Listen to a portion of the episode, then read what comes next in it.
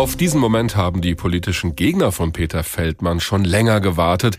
Nun steht's also fest, Ende Januar wird er das Amt des Oberbürgermeisters in Frankfurt aufgeben. Er selbst formuliert das folgendermaßen, damit möchte ich der Stadt Frankfurt ein quälendes und teures Abwahlverfahren ersparen und die Gelegenheit nutzen, meine Amtsgeschäfte nach nunmehr über zehn Jahren zu einem ordentlichen Abschluss zu bringen. Zitat Ende.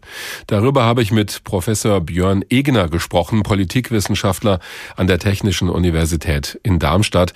Herr Professor Egner, Peter Feldmanns Sprecher hat gesagt, der Oberbürgermeister wolle jetzt beantragen, sein Amt niederzulegen. Das klingt erstmal nach einem ziemlich bürokratischen Vorgang.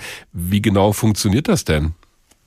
Dieses Amt niederlegen, das fand ich ehrlich gesagt auch ein bisschen seltsam. Ich bin jetzt kein Experte für kommunales Wahlbeamtentum, das ist nämlich hinreichend kompliziert. Ich glaube, da kennen sich in Leute ungefähr, in Hessen ungefähr drei Leute aus möglicherweise. Aber ähm, also ich kenne es ja eigentlich von Politikern so, dass man entweder zurücktritt, ne, dann übernimmt man quasi Verantwortung und sagt, hier ist mein Posten und dann habt ihr ihn wieder und könnt ihn neu besetzen. Oder man geht eben sozusagen den harten Weg und lässt sich von der Stadtverordnetenversammlung abwählen und dann mit einem Bürgerentscheid. Und dann gibt es ja noch die dritte Variante, nämlich dass einen die Kommunalaufsicht entfernt. So, aber das ist natürlich der, wie soll ich sagen, Ultima Ratio. Ne? Das macht man dann bei Leuten, die zum Beispiel medizinisch gar nicht mehr in der Lage sind, ihr Amt auszufüllen. Ne? Die ah. werden dann sozusagen von der Kommunalaufsicht entfernt. Das ist dann so dann dienstrechtlich. Ne? Dann werden sie als Beamter behandelt, wie wenn ein Beamter auch sonst aus dem Dienst entfernt ist. Und beantragen, das Amt niederzulegen, finde ich sehr interessante Formulierung, weil entweder ich lege es nieder oder ich beantrage, dass ich entlassen werde. Aber eine Beantragung, das Amt niederzulegen, finde ich seltsam. Ich wüsste gar nicht, was das sein soll. Ja, es wird ja auch viel darüber spekuliert, warum das jetzt noch so eine ganze Weile dauern soll. Ich meine, mhm. bis Ende Januar ist noch eine Weile hin. Wäre es auch möglich gewesen, dass er quasi von einem Tag auf den anderen sagt, ich trete mit sofortiger Wirkung zurück? Das ist sehr kompliziert, wie gesagt, das Beamtenrecht und so. Das ist bei den Wahlbeamten nochmal extra kompliziert, weil die ja so eine Art Twitter-Stellung haben, ne, weil sie auf der einen Seite Politiker sind, auf der anderen Seite sozusagen Staatsbeamte sind. Der mhm. Oberbürgermeister ist ein Beamter erstmal.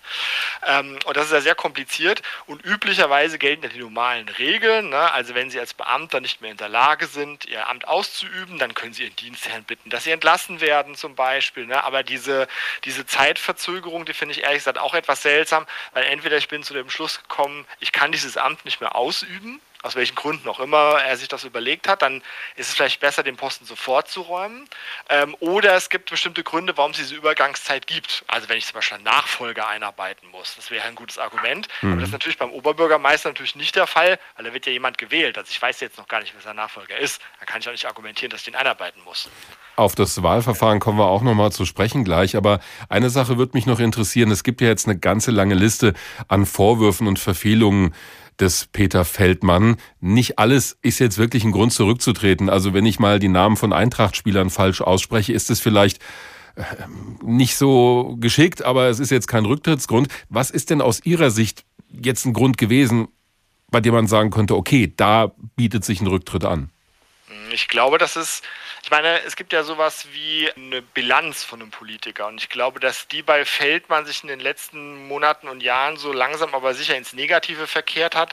Ich meine, die, dieser Steward, sogenannte Stewardessen-Unfall im Flugzeug und auch diese, äh, die Pokalaffäre, wie sie genannt wird, oder Namen von Eintrachtspielern falsch aussprechen, das sind natürlich Dinge, die sind für sich genommen jetzt vielleicht nicht insgesamt ein Riesenproblem, aber die addieren sich ebenso auf. Und mit jedem kleineren, größeren Skandal, den man hat, man denkt jetzt zum Beispiel auch den äh, Skandal mit der AWO und so weiter, äh, mit jedem Skandal, den man da hat, verliert man ein bisschen mehr Support und verliert mehr wieder Weggefährten, die einem eigentlich vertraut haben. Und irgendwann kommt dann der Punkt, wo man, glaube ich, dann einsehen muss, dass man dann vielleicht zu viel Support verloren hat. Und dann kommt der kritische Punkt. Weil Sie gerade von Unterstützung sprechen, am Ende hatte er auch nicht mehr die Unterstützung seiner eigenen Partei, der SPD.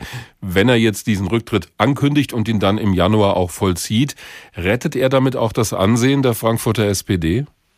Das ist eine gute Frage. Man könnte nämlich auf der einen Seite argumentieren, naja, verschafft der Partei vielleicht Zeit, den die Partei braucht, um jemanden aufzubauen als neuen Kandidaten. Auf der anderen Seite ist natürlich das immer ein Risiko, weil diese Hängepartie natürlich den politischen Gegnern der SPD Gelegenheit gibt, sozusagen aus vollen Rohren auf ihn zu feuern. Ne? Also wenn das jetzt eine drei, vier, fünf, neunmonatige Übergangszeit wird, dann haben die politischen Gegner genügend Zeit, sich sozusagen auf die Verbindung von Feldmann der SPD und gegebenenfalls auf den noch aufzubauenden Kandidaten einzuschießen. Schauen wir nach vorne. Der reguläre Wahltermin in Frankfurt für den Oberbürgermeister oder die Oberbürgermeisterin wäre erst 2024 gewesen. Wenn jetzt aber klar ist, Peter Feldmann geht Anfang nächsten Jahres, wie schnell muss dann eigentlich wieder gewählt werden? Ja, da gibt es, wie sagt der Jurist, ein Blick in den Rechtstext erleichtert die äh, Rechtsfindung oder so. Ne? So, da gibt es also so einen Zeitkorridor, der ist im Gesetz festgelegt. Da kann sozusagen die Stadtverordnetenversammlung, die sozusagen die Herren des Verfahrens ist, innerhalb dieses Korridors die Wahl noch ein bisschen hin und her schieben.